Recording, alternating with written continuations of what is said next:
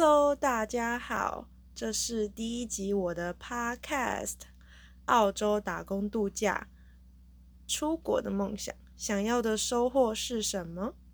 想借由这里为起始点，我将在这里分享我在澳洲已经一年半的时间，除了打工赚到薪水之外，在日常生活中还能透过观察我们的生活。去促进思考，进而学习到自己的人生体悟。这也是我命名思考日记的由来。每天除了过生活以外，我们的脑袋也是不停的在运转，在思考的。所以从那之中获得的一些启发，我想把它们记录下来，并且分享出来，而让你在听的同时，也许帮助你获得一些想法。从此也变成了你思考日记的一部分，并且记录在这里。我将会分享从我下定决心要脱离舒适圈的那一刻，勇敢的买下了机票，用我那破烂的英文，是真的破烂哦，因为我从小学六年级之后，英文就再也没有及格过的人。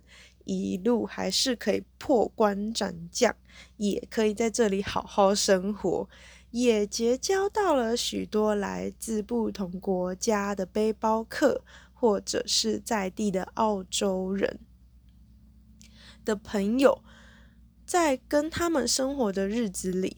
我从他们身上也学习到了不同的生活态度，与各种我以前想都没有想过的习惯，还有工作上跟我们亚洲人的差异，开拓了我的生活眼界。从他们身上学习到的，有时候可以中西大合并一下，也让自己有更多的面向去选择要如何生活。而关于跳脱舒适圈的一些心路历程，在离开台湾被保护的好好的家庭环境里，真正的独立成为一个个体，从而也接触到了跟以往完全不同生活领域的人类，都会都在台湾，但是却是完全不同的生活圈啊，不同喜欢、不同习惯的人们。才发现自己以前的生活圈是多么的渺小，也多了一些看待不同事情的角度。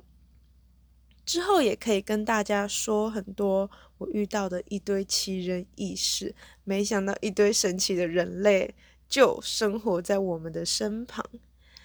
再来，我更大的收获是找回了我失落已久的兴趣。本来以前就是一个喜欢画图的孩子，喜欢沉浸在美丽的世界。我会画素描啊、水彩或者是油画，也学过粉彩。但是在国中以后，就丧失了某种对画画的热情。我开始不知道为什么，为了为了什么画，也不再主动去画图了。就这样，中间断了好一段时间。但是后来，因为在这里生活与一些想法的转变，重新找回了我对画画的热情。可能也因为在某方面建立起了不同的价值观与信心。这之后也都会聊到。而且直到某一天，一位好朋友送了我一盒颜料的故事。我在之后也借由画图当做给别人的礼物，才开始感受到真正的快乐。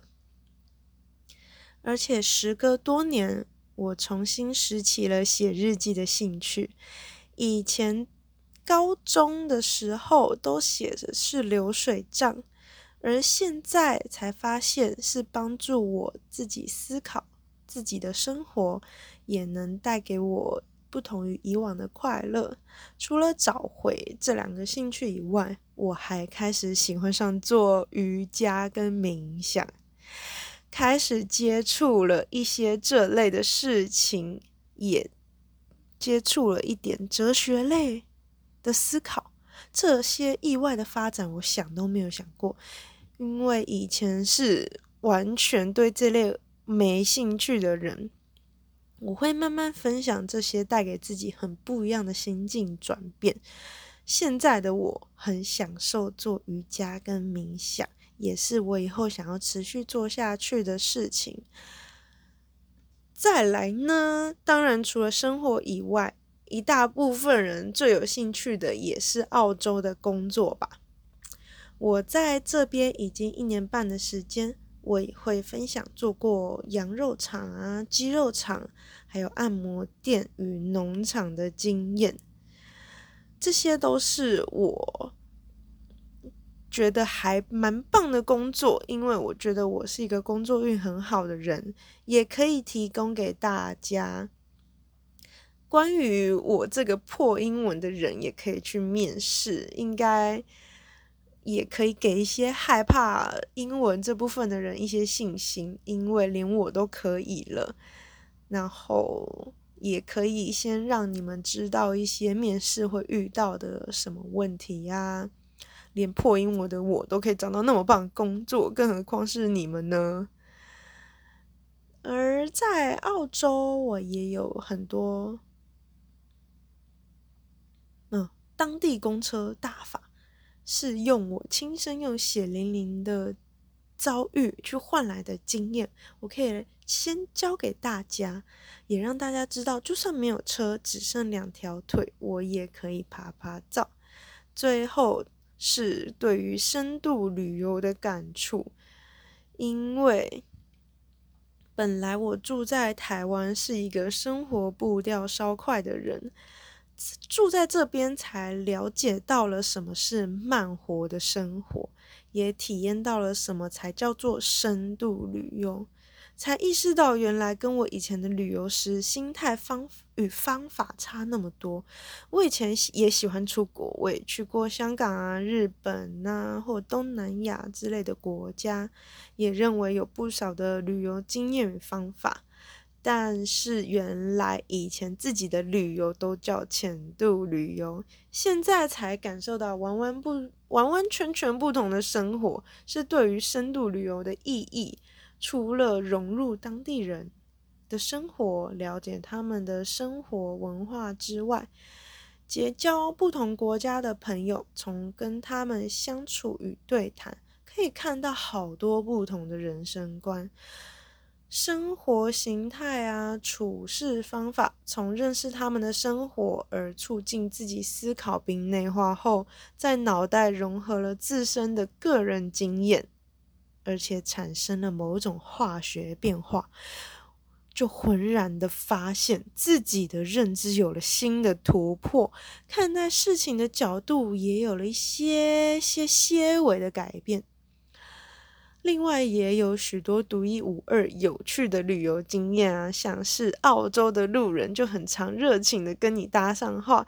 会开始跟你介绍许多眼前的景色，整个就超可爱的。还有当地人的旅游文化，在澳洲要怎么开着露露营车旅游，也才发现原来许多国家公园都是要拿来生火烤肉的。然后就会看到国家公园里面的露营区，大家的设备个个都在比豪华。甚至还会自备一些太阳能板啊，或者是淋浴间什么的，光看了就觉得很有趣。所以这边有太多太多有趣的旅游经验，是以前从来都没有看到的，以后也都会慢慢讲给大家听。讲到这边，也就提到我标题所说，以上的种种生活经验，就是完成了我心中一直有一个真正。出国，而且住在当地一阵子的小小梦想。以前觉得这种条件啊很难，我以前一直以为要。嘛，有个家庭提供我旅居海外读书的经验，或者是移民海外，要么找到特地有外派出国工作才有这个机会，然后在社群上发一些异国风情的照片，就可以让我有点小小的羡慕。但是长大后才知道，原来还有一个打工度假的机会，而且门槛算是容易的。所以，我真的很开心活在这个时代，国家给我这个机会，让我这些年轻人出外闯荡的机会冲一波，能完成这个我真正生活在国外的这个小小的梦想。然后，最后我想说的是，很多人说来澳洲啊，体验得到不同的经验，但是我知道旁观者或在台湾的一些长辈们，常常都会觉得啊，你体验体验的到底是体验到了什么啦？啊，你就想反驳，又不是只有工作的体验啊，或者是也有别的啊，干嘛那么严肃啊？但是这种感觉，我们就常常难以形容，说很难形容的出来。这种感觉你没有亲身体验过，你就是不会知道哦。